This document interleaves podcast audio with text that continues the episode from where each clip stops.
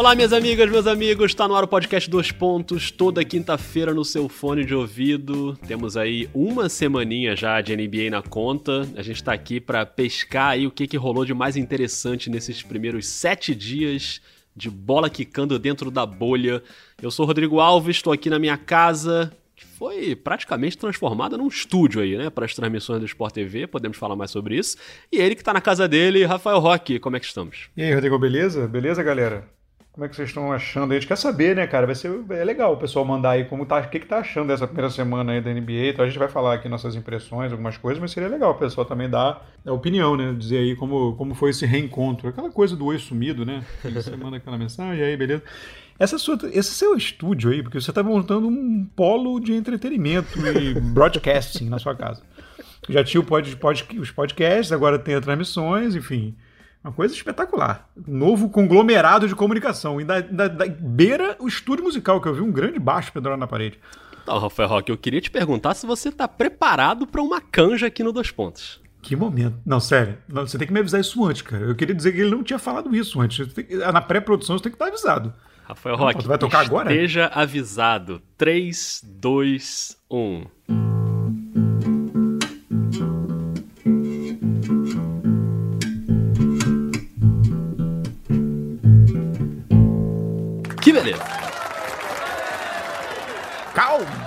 Grande momento. Não, olha só, sério. Isso é sacanagem, porque assim, eu, tudo bem que eu não toco 10% do que você toca, mas eu podia ter pego o violão e podia ter feito. Eu né, não uma, toco uma... nada, Rafael Roque. Eu levei horas para ensaiar essas pequenas notas. Eu não sei nem o nome das notas. Eu simplesmente não toco nada. Mas eu, eu consegui aí realizar esse sonho que eu sempre tive de ter um baixo acústico que é o famoso baixolão, né? Que é um nome péssimo para um instrumento, mas é um instrumento muito maneiro. Horroroso. Horroroso. Mas ele chegou essa semana e, cara, eu tô encantado. Eu, por mim, eu abandonaria a NBA, abandonaria você aqui no Dois Pontos, ficaria o dia inteiro tocando baixo, mas não posso. Então estamos aqui mais uma vez. Chegou o tapetinho de yoga também, que eu ainda não usei. Isso que eu ia falar, oscilando entre o baixo e yoga. Que beleza. Que momento. Momento. Grande momento. Rafael Roque, chegou muita pergunta no Telegram nessa semana. A gente chegou num ponto da fama que não dá mais para incluir tudo, entendeu? No início lá, chegavam duas, três, quatro perguntas, aí a gente botava tudo. Agora, Rafael Roque, são tipo 30 perguntas por semana. Então a gente vai colocar algumas aqui ao longo do episódio. Mas o nosso formato hoje é o seguinte: a gente vai falar desses destaques da primeira semana, o que, que rolou de mais relevante, e aí cada um escolheu três coisas para falar. A gente vai se revezando aqui, meio freestyle, mas para dar tempo de, de falar mais sobre mais temas, né? Hoje cada um é dono do seu tema. Hoje, a nossa missão, inclusive, aqui é evitar o famoso parêntese. A gente gosta de um parêntese. Não sei se a gente vai conseguir evitar um falar no tema do outro. O que, que você acha, Rock? Claro que não. Já adianto. Vai. Mas você tá pronto para começar? Eu vou deixar você escolher o primeiro tema aí do que, que você quer falar sobre a bolha, o que, que aconteceu nesse início. Pode ser jogador, pode ser time, pode ser alguma coisa, algum jogo. Fica à vontade aí para levantar o seu primeiro tema. Qual é a sua manchete, Rafael Roque? A minha manchete é o novo normal da bolha. Que beleza. É porque como ficou, né, essa situação, foi um impacto para todo mundo. Todo mundo tinha muita ansiedade para saber como isso ia ficar, como ia ficar a relação da torcida, né, e dos jogadores com, a, com o jogo, claro, e também da torcida com o jogo, né? Tanto a torcida que não vai estar lá no ginásio, mas se acompanha de alguma forma, como o torcedor nas, nas transmissões, como vai ser a transmissão, tudo isso. Temos áudio sobre isso, hein, Rafael Roque? Temos áudio sobre isso. Não, então, exatamente. E aí é, a gente sabe que tem alguém, a galera já, já andou perguntando isso porque é a impressão que tá todo mundo tendo e tá, tava todo mundo ansioso para saber. Então bota aí o áudio pra gente depois falar. Então vamos nessa. O Renan Alonso, que é do podcast Big Tree, quem não ouve ainda o Big Tree, por favor, o Mogli já teve com a gente nas transmissões do Sport TV. O Renan mandou esse áudio justamente sobre esse tema, ouve só. Fala galera do Dois Pontos, fala Rafael, fala Rodrigo, aqui quem fala é o Renan do podcast Big Tree, falo diretamente do lugar mais quente do Rio de Janeiro, Bangu. E como eu gosto de calor, eu tenho que deixar aqui o meu grito de guerra. Miami Heat campeão e quem duvidar é clubista. Primeiramente eu queria elogiar o trabalho de vocês, falar que eu sou muito fã do Dois Pontos, para mim é uma inspiração enorme. E passado uma semana dos jogos testes da bolha, a gente já sabe como eles são e como eles se desenrolam, eu queria saber a opinião de vocês sobre o quanto o espetáculo de NBA foi perdido A gente sabe que são jogos sem torcida, são jogos com uma torcida virtual, é, sons de quadra, sons de torcida e tal. E chegando a época dos playoffs, a gente sabe que a NBA é uma liga que preza muito pelo espetáculo. O quanto de espetáculo foi perdido nessa retomada? Valeu, galera. Um abraço enorme. Muito bom, Renan. Obrigado. Olha, Bangu faz calor, hein? Realmente Vai. tem razão o Renan. Até Isso, no inverno, deve Até no calor. inverno. E só para aproveitar, o Rafael Mineiro também mandou aqui um, um, um, texto no Telegram falando também sobre isso, perguntando se algum time conseguiu aproveitar melhor esse pseudo mando de quadra aí essa história de dominar ali o telão, né, de controlar a torcida virtual. Rafael Roque, eu falei que eu não ia fazer parênteses, já estou fazendo vários parênteses aqui. Esse tema é seu, vai na fé, Rafael Roque. Então, resumindo, eu acho que a NBA está fazendo, dentro do possível, acho que a NBA está fazendo um grande trabalho. Claro, você não vai replicar, respondendo já uma parte da pergunta, não vai replicar o ambiente, ainda mais em lances desses históricos e tal, que citou o Renan. Mas ela vem tentando compensar de outras formas. Essa relação com o torcedor, ela está sendo muito legal é, dentro do possível. Tudo dentro do possível, né, gente? A gente tem que botar sempre um parêntese aí, mas está sendo muito legal porque eles estão conseguindo aproximar o torcedor, que eles botaram aqueles telões, fica meio estranho, né? Fica um cabeção, a cabecinha, fica um negócio meio estranho.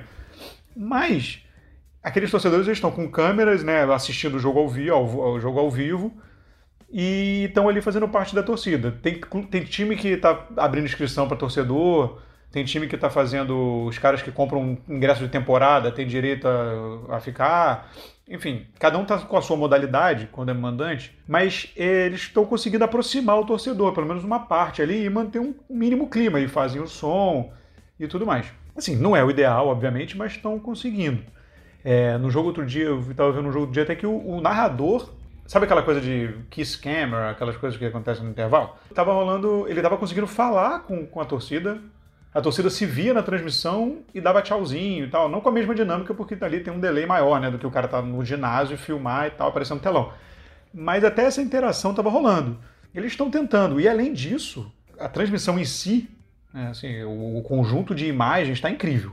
Eles conseguiram posicionar nas câmeras em alguns lugares que não era possível, porque você não pode ficar, né? Na frente dos torcedores em alguns lugares, e agora não tem torcida, então você pode colocar umas câmeras em umas posições diferentes, e então estão uns takes muito interessantes, assim.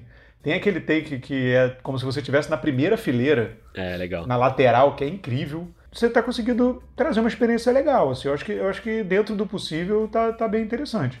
Não sei o que, que você acha. Não, eu gostei, concordo contigo. Aliás, na transmissão de quarta-feira do Sport TV, a gente conversou com um torcedor brasileiro do Orlando Magic que está participando já pela segunda vez da, da torcida virtual e mandou um vídeo contando como é que foi. E é legal, né? Você pode se inscrever também nos sites oficiais dos times e aí, de repente, você consegue ali uma uma vaguinha. Já fiquei sabendo que teremos surpresas aí no próximo jogo do Phoenix Suns envolvendo Nepopop. Nem sei se eu podia falar isso aqui já, mas enfim, já falei. Nepopop e... que anda brilhando já nas coletivas, né? Brilhando, Nepopop e Guilherme estão fazendo a turnê mundial das coletivas da NBA. Mas Rafael Agora... Roque, fala. Não, então, eu vou, eu vou abrir um, eu vou aqui, eu vou abrir um parênteses. Por favor. Isso? Não, porque tem uma parte do, da percepção do jogo que não é a torcida. Eu não sei nem se era isso que você ia falar agora, desculpa se eu te cortei mas que é na parte do jogo dentro da quadra. Que eu acho que valia citar aqui também, boa, nesse boa. mesmo item, da, da percepção. Que tem muita gente reclamando do excesso de faltas. É verdade, inclusive. O jogo está muito picotado. É, então. que o jogo está muito picotado, muita falta. É, e realmente, assim, a, a, temporada vinha tendo média de 20 faltas por time antes da parada. Quase 21, 20,7. É, a gente está com 25 faltas por time.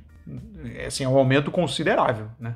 E, e isso para muito o jogo. Né? E é isso que diminui a dinâmica. Além de parar o jogo, tem muito, muita gente com problema de falta, de acúmulo de faltas e que tem que ficar fora do jogo.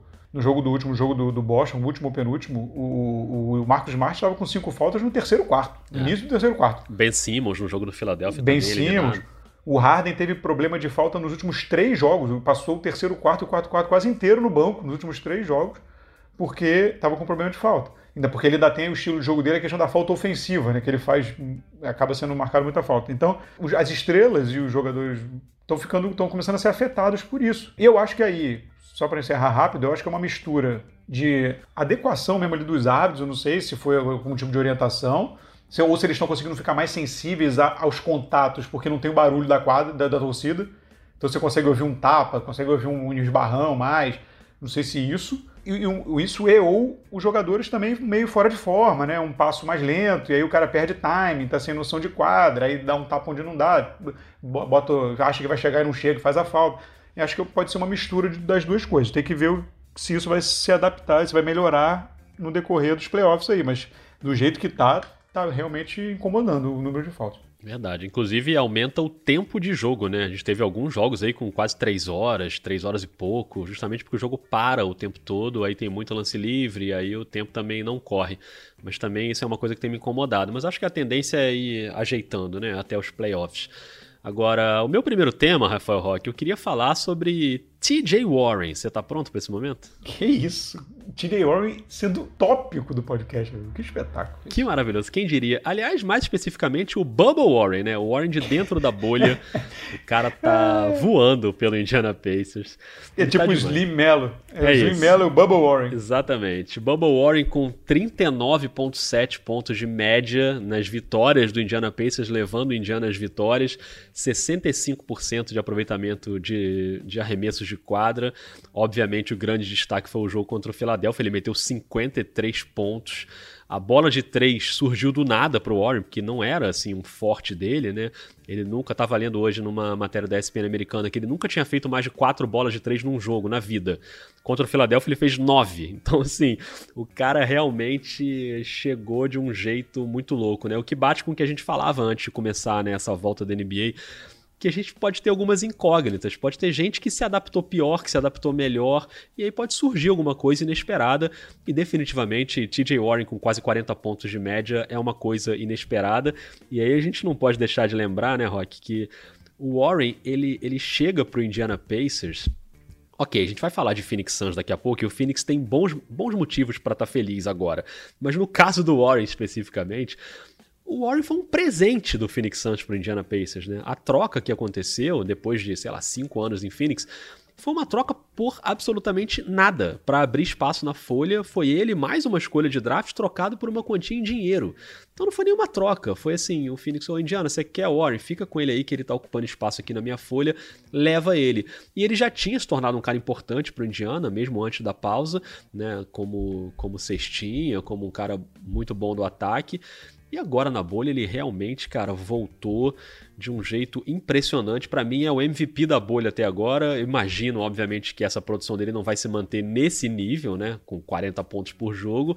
O Indiana tem um playoff pela frente, mas de qualquer forma, no momento em que o Oladipo ainda tá tentando ali, né, readquirir ritmo, voltar, importantíssimo, né, que o Indiana tem esse jogador, ainda mais com a ausência do Sabonis, né, quer dizer, você tem o Oladipo meio baleado e o Sabonis fora, você precisa de alguém para pontuar e a resposta é maravilhosa, né, TJ Warren, grande nome da bolha até agora, não sei se você concorda, Rafael Roque.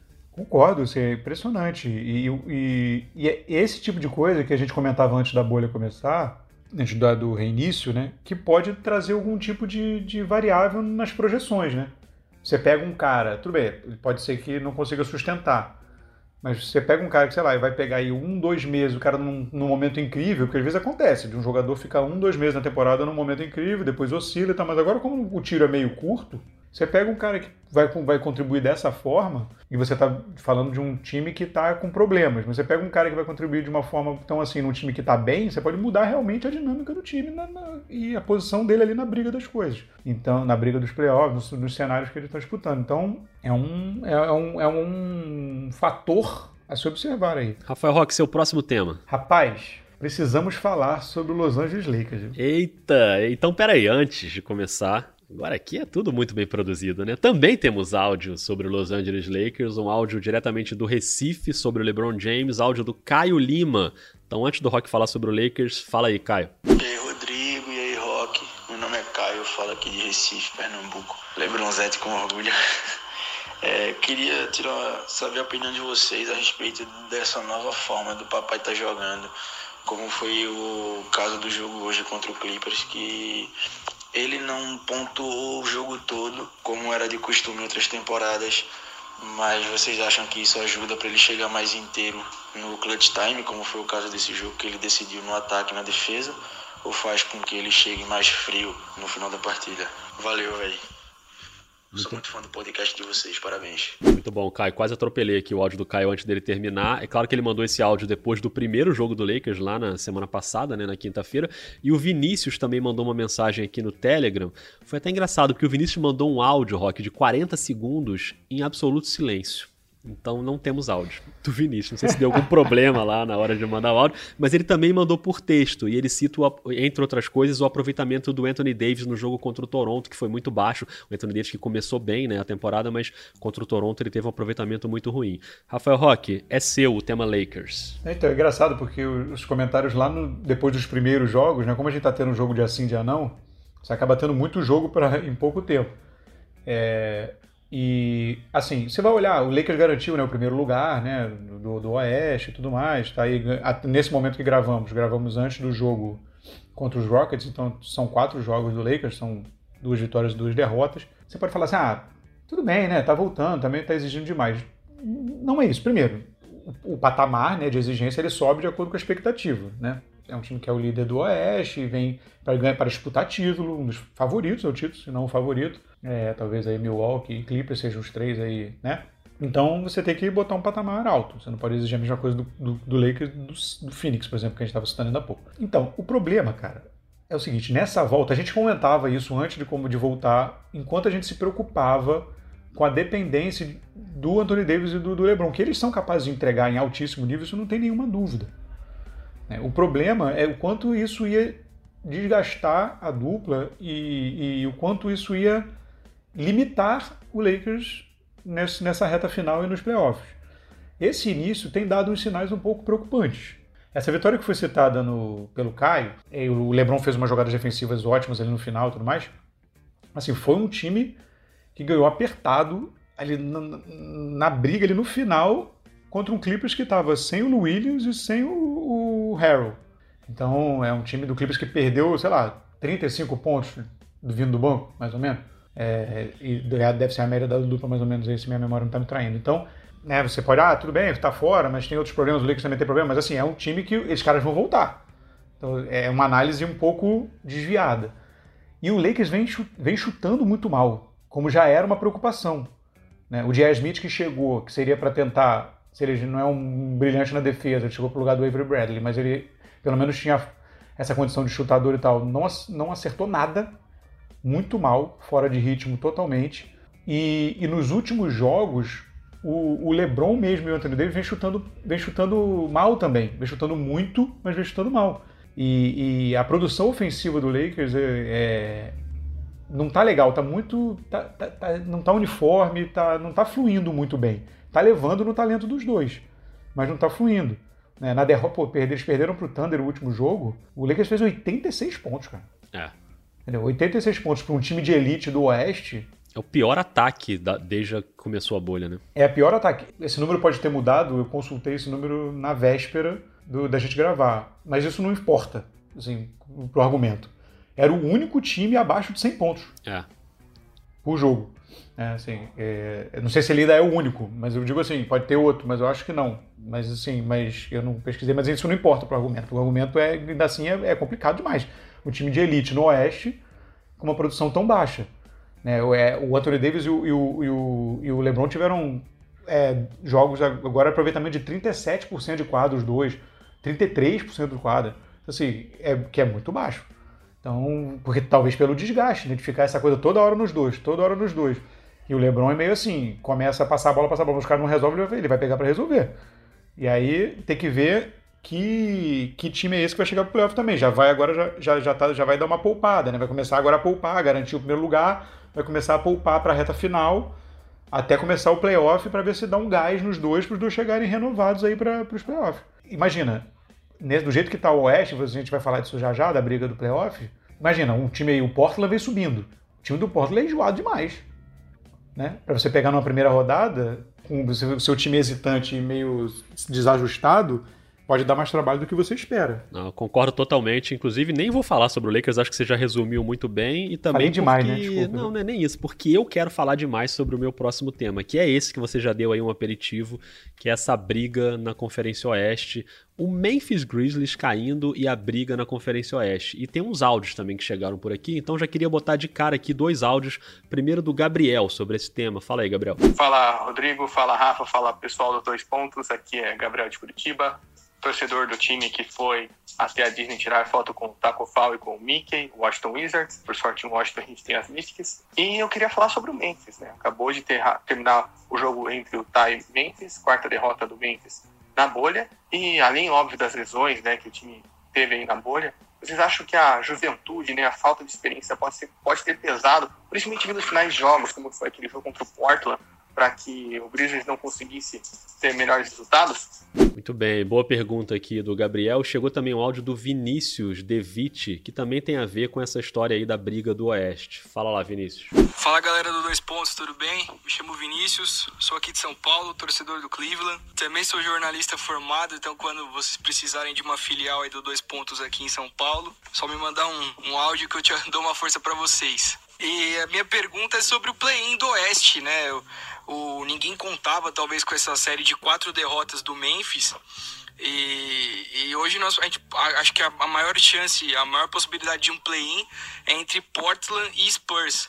Queria saber o que vocês acham aí dessa, dessa, desse possível confronto, ou até contra o, com o Péricas, que tem uma certa chance, porque tem uma tabela mais fácil do que os outros três adversários. Abração, galera. Boa, Vinícius, obrigado. De cara eu vou pedir aqui a vinheta calma pro Vinícius. Calma! Calma, Vinícius, porque esse play-in aí entre Portland e San Antonio, ok, ele pode acontecer, mas o Memphis ainda é o oitavo colocado. Eu digo ainda, obviamente, que é o mesmo argumento do Vinícius. Com essas quatro derrotas, o Memphis até entrou com um conforto bem razoável, principalmente pensando na janela de quatro jogos do play-in, né? Para ele pelo menos estar dentro do play-in de algum jeito, mesmo se ele for ultrapassado, mas perdeu os quatro jogos até agora. E o pior, perdeu o Jaren Jackson Jr., né? Que para mim é, é a pior notícia para o Memphis, mais do que as quatro derrotas. O cara vinha jogando muito bem e tá fora da temporada, não volta mais. Então é bem complicada a situação do Memphis. Como é que o time vai conseguir segurar? É, porque ele não pode ser ultrapassado por dois times. Se ele for ultrapassado por um, menos mal, porque ele ainda tá no play-in. Mas se ele for ultrapassado por dois, aí ele fica fora até do play-in e a coisa se complica. Sobre o Portland, Rock, eu concordo com o que você falou na, na sua última fala aí sobre o Lakers e com o que o Gabriel e Vinícius falaram agora também, que a coisa tá bem embolada. O Portland, para mim, é o time que mais mostra sinais de um basquete sólido naquele bolo ali do Oeste, né, na, na briga por vaga. O Damian Lillard jogando muito, o McCollum jogando muito, o Nurkic jogando muito, voltou muito bem. Carmelo Anthony magrinho, matando bola decisiva. Então, para mim, é o time mais perigoso desse bolo, inclusive, como você falou, num primeiro round de playoff contra o Lakers. Claro que eu ainda considero o Lakers favorito num eventual confronto com o Portland, mas acho que não vai ser uma série tranquila. O Portland é um novo time na bolha, um time completamente novo. Tem o Zach Collins, tem o Nurkic que não estavam jogando, então a coisa realmente é complicada. San Antonio e o New Orleans estão ali no bolo também, e até o Phoenix, né, que estava lá embaixo mas ganhou seus três jogos. Então o Phoenix também é uma história da bolha. Vou aproveitar para botar na roda aqui o áudio do Murilo Belletti, nosso querido Murilo Belletti, diga lá. Boa tarde, Rodrigo, Rafael, que é Murilo Belletti. E eu falei algum tempo atrás sobre o Phoenix Suns e vocês acharam que eu tava brincando, né? Mas eu tava confiando realmente no time. E agora a gente viu que eles estão se provando aí. Né? É uma surpresa, não sabemos se eles vão chegar aí perto da, de disputar um play-in, mas o que vocês estão achando do jogo deles? Que vocês podem comentar sobre isso. Um abraço, vai um áudio de 30 segundos. Cara, áudio de 30 segundos a gente até se emociona, né? Realmente maravilhoso, Murilo Belletti. E a gente tem que aturar ele, hein, Rock? Porque o homem falou mesmo lá do, aqui no Dois Pontos que o Phoenix ia chegar, que o Phoenix ia chegar, e a gente brincou aqui, mas o Phoenix realmente tá chegando. O Phoenix tá ali naquela, naquela zona embolada. O Devin Booker jogando demais, quase 31 pontos por jogo, 45% nas bolas de três, matou aquela cesta da vitória contra o Clippers, marcado pelo Paul George e pelo Kawhi. Então tá tudo aberto nessa briga. A, a minha aposta hoje é um play-in Portland e Memphis, com o Portland em oitavo e o Memphis em nono. Eu acho que o Portland ultrapassa o Memphis, mas eu acho que o Memphis ainda consegue segurar com esses dois jogos de diferença aí para San Antonio e New Orleans. É difícil tirar dois jogos, não pela fragilidade do Memphis, o Memphis vai ficar mais frágil mesmo sem o JJJ, mas é que tá acabando já, né? Falta pouco jogo, então não é fácil a missão também do San Antonio e do New Orleans que começou mal, né, na bolha, então para se recuperar é complicado, mas acho que tudo pode acontecer ali nessa briga. Também falei muito, Rafael Roque, não sei se você tem alguma coisa acrescentar aí sobre esse bololô. Bem rapidinho. Primeiro, Primeiro que a gente tem que olhar assim, essa briga do, do o Grizzlies, a gente vai falar, o Grizzlies não vai cair a ponto que a diferença ali é um pouquinho maior, né? Por como você falou. Mas, um detalhe importante, os jogos que o, que o, que o, que o Memphis podia, que estavam contando que o Memphis ia ganhar para garantir o oitavo lugar, o lugar no play-in, os jogos que estavam contando para o Memphis ganhar já passaram. E ele perdeu. Esse é o problema. Você agora tem um calendário para o Memphis para terminar, que é Thunder brigando por posição, e aí tem times já que estão ali, talvez possam poupar alguém, mas são times fortes. Aí você tem Raptors, Celtics e Bucks. É um calendário brutal. Os jogos que era para ganhar ali atrás já, né, já podia ter ganho. Né? Teve, teve o confronto direto com o Pelicans é, e perdeu para o San Antonio também. Então, assim, foram vários confrontos ali que acabaram é, comprometendo. E um detalhe final Nunca desafie, nunca duvide de Greg Popovich, né, amigão? Que coisa, hein? Que momento. A gente falou aqui, não, porque o San Antônio, né? Pô, olha aí a situação, não sei o quê. A gente falou lá no início, antes da bolha, então olha ele aí. Impressionante. É impressionante esse homem. Greg Popovich é, realmente não dá para duvidar dessa pessoa. Que ele, ele, é tão, ele é tão incrível que ele, se, ele pode dar essas declarações como ele deu agora, né? Que ele comparou o Jokic ao Larry Bird e tá tudo bem. Eu, quem sou eu para falar alguma coisa? Essa declaração, ela, ela, desafia, inclusive, a lógica da reencarnação, né? Que ele reencarnou Exatamente. uma pessoa viva numa pessoa viva. Quer dizer... Mas, mas então, olha só, se até tem isso alguém que pode. pode, amigo, se tem alguém que pode, é ele. Assim, ele, pô, se ele falou, eu não falo mais nada. Tem toda a razão. Rafael Roque, qual é o seu terceiro e último tema? Terceiro e último tema é, e agora Philadelphia 76. Né? Eita, né? não temos áudio sobre isso, então fica à vontade. Não, porque o, o Philadelphia ele já vinha meio nos solavancos aí, dependendo absurdamente do, do, do Embiid. O Embiid voando, o Embiid absolutamente voando né, nessa bolha, voltou que voltou de bicho. Mas, é, é... enfim, eu já falei assim, eu acho, eu acho o Brett Brown um técnico confuso e a galera, e a galera e os torcedores agora estão ensandecidos com ele. Ele tem feito umas, umas opções meio estranhas de, de formação e a galera tá revoltadíssima pedindo a cabeça do Brett Brown. E agora ainda tem o problema do Ben Simmons. Um problema no joelho, a princípio não tinha sido detectado nenhum exame, no exame não tinha detectado nenhuma lesão ligamentar no joelho, mas ele sofreu um, é uma subluxação, é um, é um termo, um negócio de maluco. Ainda estão buscando. Quando, quando o time fala que está buscando uma, uma, abordagem clínica para o tratamento, Exatamente. o negócio não é bom, né? Quando já não tem um protocolo definido para a coisa, boa notícia não é. Quando tá, estou conversando para decidir o que fazer, amigo, é porque o negócio não é muito bom. Então, vai, vai recair ainda mais sobre, sobre o sobre o Embiid, né? Que já vinha aí com um ponto, com um médio de 32 pontos, quase 33 por jogo, quase 14 rebotes e um, uma, uma, uma eficiência, um net rate, na verdade, 9.3 com ele na quadra e sem ele, menos 18. Ou seja, ele já é, ele já é o. Vou usar o inglês necessário que estava faltando. Já é o cornerstone desse time. E aí, agora, com o Ben Simmons hesitante e cambaleante, que estava muito mal, né? Mas agora então, amigo, é bola no embidão, porque o negócio tá difícil. É, realmente vai ser isso, né? É, o Ben Simmons, a experiência dele na posição 4 não funcionou muito bem. Também, grande parte, do Philadelphia não tem um armador que o Brett Brown confia, né? Ele começa com o Shake Milton, o Shake Milton vai mal no primeiro jogo, o Raulzinho ganha mais tempo, mas aí depois no segundo jogo o Shake Milton vai muito bem, inclusive mata a bola da vitória, e o Raulzinho foi muito mal defensivamente, né? Alguns erros muito ruins até fez ali um, duas, três bandejinhas seguidas e pontuou, mas oscila demais. Então, o Philadelphia não tem um armador, né, para falar bem, Simmons, larga a armação, vai lá para dentro, fica lá perto da cesta e vamos em frente. É realmente complicado.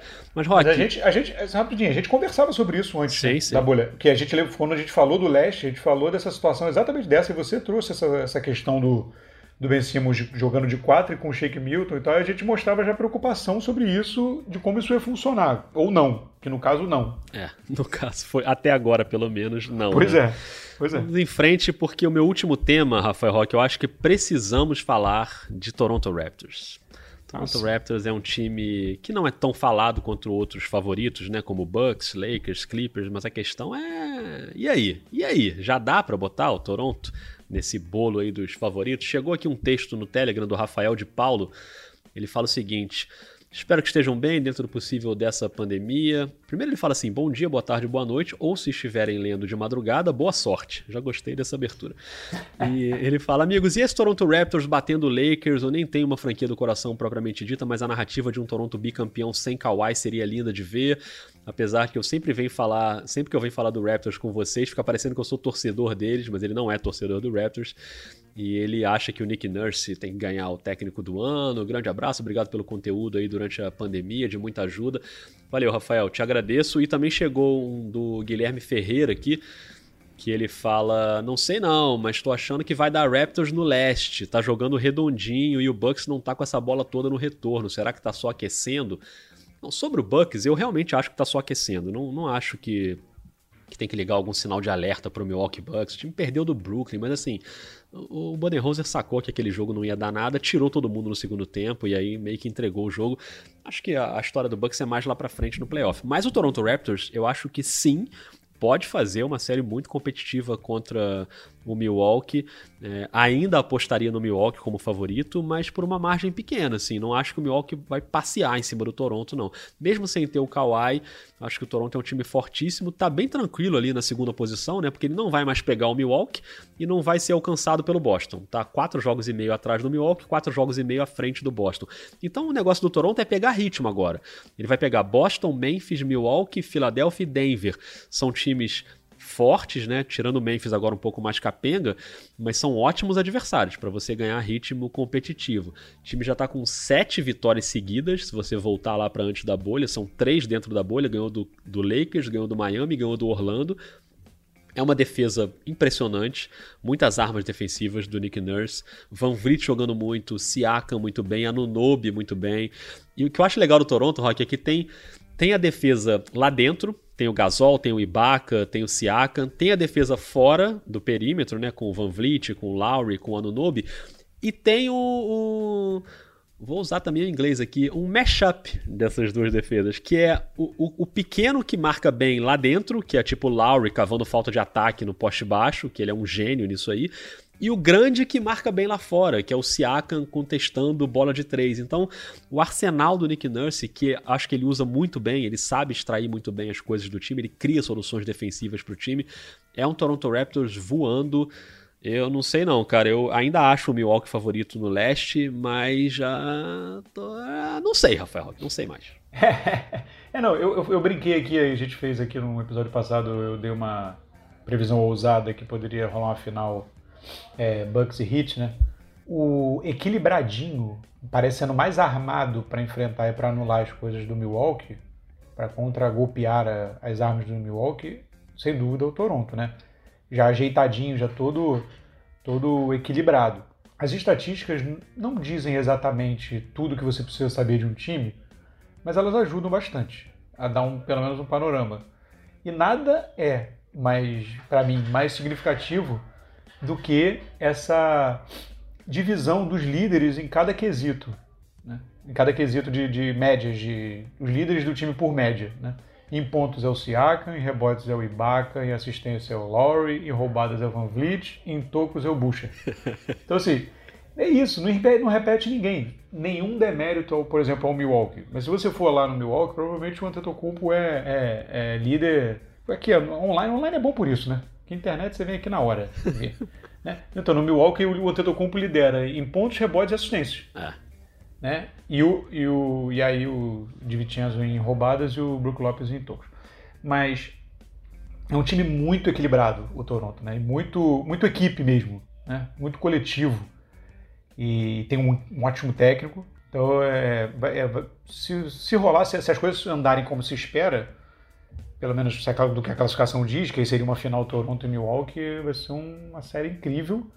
todo mundo completo, espero, e, e, e, tem chance mesmo, assim, é um time que é enjoado, assim, é, é, bem, bem enjoado mesmo. E tem o Ano Nobe, que você já tinha lembrado disso no episódio passado, que não estava no ano passado e que esse ano tá. Você não tem o Kawhi nem o Danny Green, mas tem o Anunobi de volta. É, o Anunobi não é um Kawhi, mas, cara, tá jogando demais também, marca muito bem, um jovem muito promissor. Gosto muito do Odi Anunobi. Rock, acho que deu pra gente dar um giro bom aí sobre esses destaques da primeira semana e para encerrar o episódio eu vou dar um giro aqui no Telegram, porque como eu falei, não dá pra gente colocar todas as perguntas aqui, tá chegando muita coisa. Então por isso que a gente sempre pede, mandem áudios curtinhos para dar pra gente colocar mais áudios aqui. E, mas eu vou tentar pelo menos citar algumas pessoas aqui que mandaram mensagem só pra galera também não ficar de mão abanando. Por exemplo, o Thiago Risério, que é lá de Madrid, que já participou aqui com a gente. O Thiago ele mandou um áudio que eu não consegui abrir, veio num, numa extensão lá diferente que eu não consegui ouvir o que disse o Thiago. Mas está registrado aqui mais uma participação dele. O João Henrique de Santa Catarina elogiando a gente. O, o Eduardo Barcelos de Minas. E ele mandou ainda sobre a questão quintetos que não vai acabar nunca esse assunto. Ele falou que a gente colocou no quinteto de todos os tempos lá do, do Lakers o LeBron, mas no do Dallas a gente não botou o Doncic, porque a gente alegou que o Doncic ainda está começando a história dele e que o LeBron, enfim, por que, que a gente botou o LeBron então? É que o LeBron, assim, ele já tem uma carreira, né? O Doncic ainda não tem nenhuma carreira. Claro que ele vai estar tá no quinteto do Dallas todos os tempos, isso me parece claro, mas é que o LeBron, mesmo não tendo no Lakers a sua carreira, mas a carreira dele acho que já, já diz muito. O Alessandro Lima, do Ceará, mandou um áudio também falando sobre o Danny Green do pro Philadelphia. Tá cedo ainda, Alessandro, calma, vinheta calma pro Alessandro calma, porque tá cedo ainda para ver o que, que vai ter de troca na temporada que vem. Então a gente tem que avaliar isso direitinho depois com calma. O Henrique de Curitiba perguntando se o Doc Rivers é um bom técnico para levar esse Los Angeles Clippers ao título. Bom, já levou o Boston, né, uma vez, então acho que já dá para confiar no Doc Rivers. Pablo Rocha de Vila Velha mandou uma, uma mensagem, até que o Twitter da CBB publicou, da prefeitura de Mercedes, no Paraná, colocando uma bola pública ali na quadra pública. Eles deixam a bola numa cestinha ali para quem quer jogar basquete, é uma boa também. Mas cuidado, hein? Não é para sair para rua para ficar jogando basquete agora também não. Vamos com calma, espera a poeira baixar. Pelo amor de Deus. O Júlio César pergunta qual vai ser o próximo campeão inédito. Quem sabe, né? O Clippers do Doc Rivers por aí, né?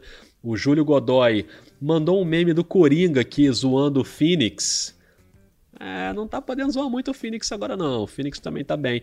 E por fim, Rafael Roque, achei bem interessantes essas mensagens aqui do Bruno Guedes e do Aran Dalazoane, que eles lembram que a gente fez no último episódio o quinteto dos jogadores que estão fora da bolha, lembra? A gente montou esse quinteto. E eles falaram, cara, vocês esqueceram o, o, Steph Curry, o Clay Thompson e o Draymond Green. E eles têm toda a razão, Rock. A gente esqueceu completamente o Golden State nesse quinteto. A gente botou Trey Young, botou um monte de gente lá. E a gente simplesmente ignorou o Golden State Warriors. Olha que fase do Golden State a gente deixou fora aí Curry, é Clay, essa Draymond temporada, Green. Essa temporada do Golden State, ela só não vai não existir porque tem a escolha de draft. Assim, porque ela, o torcedor, tipo, essa temporada, no, no, no, no, no conjunto da obra aí, se você olhar ela dentro de recortes, sei lá, de 10 anos, então, essa temporada ela é totalmente atípica, né? Cheia de lesões, a saída, é uma confusão danada, não foi o time, é uma, enfim. A gente acabou deletando o Golden State Warriors na nossa memória totalmente. recente. Tipo a Dory do Procurando Nemo. Essa belíssima referência do clássico da animação. A gente encerra por aqui, Rock. Eu ia pegar aqui o baixo de novo para tocar, mas é melhor deixar quieto. Eu já dei minha palhinha hoje. Grande vamos, vamos produzir aí uma, uma jam, né? Você pega o seu violão aí, quem sabe no episódio a gente tira algum som. Mentira, não, isso não vai acontecer porque eu não tenho capacidade para isso. Cara, imagina isso, sério. A gente tem que dar dinheiro para as pessoas para as pessoas não dão dinheiro pra gente parar, na verdade. Que momento. Maravilhoso. Rafael Roque, é isso, hein? A NBA tá aí, uma semana já, vamos pra segunda semana. Quinta-feira que vem a gente tá de volta e, por enquanto, dando tudo certo. Mais uma vez, né? A NBA lançou o relatório aí com os testes de Covid, nenhum positivo pela terceira semana seguida. Que continue assim e vamos em frente, Roque. Vamos em frente, playoff chegando, ajustes finais. Ajustes finais. Grande abraço. Hein? Forte abraço, valeu, gente.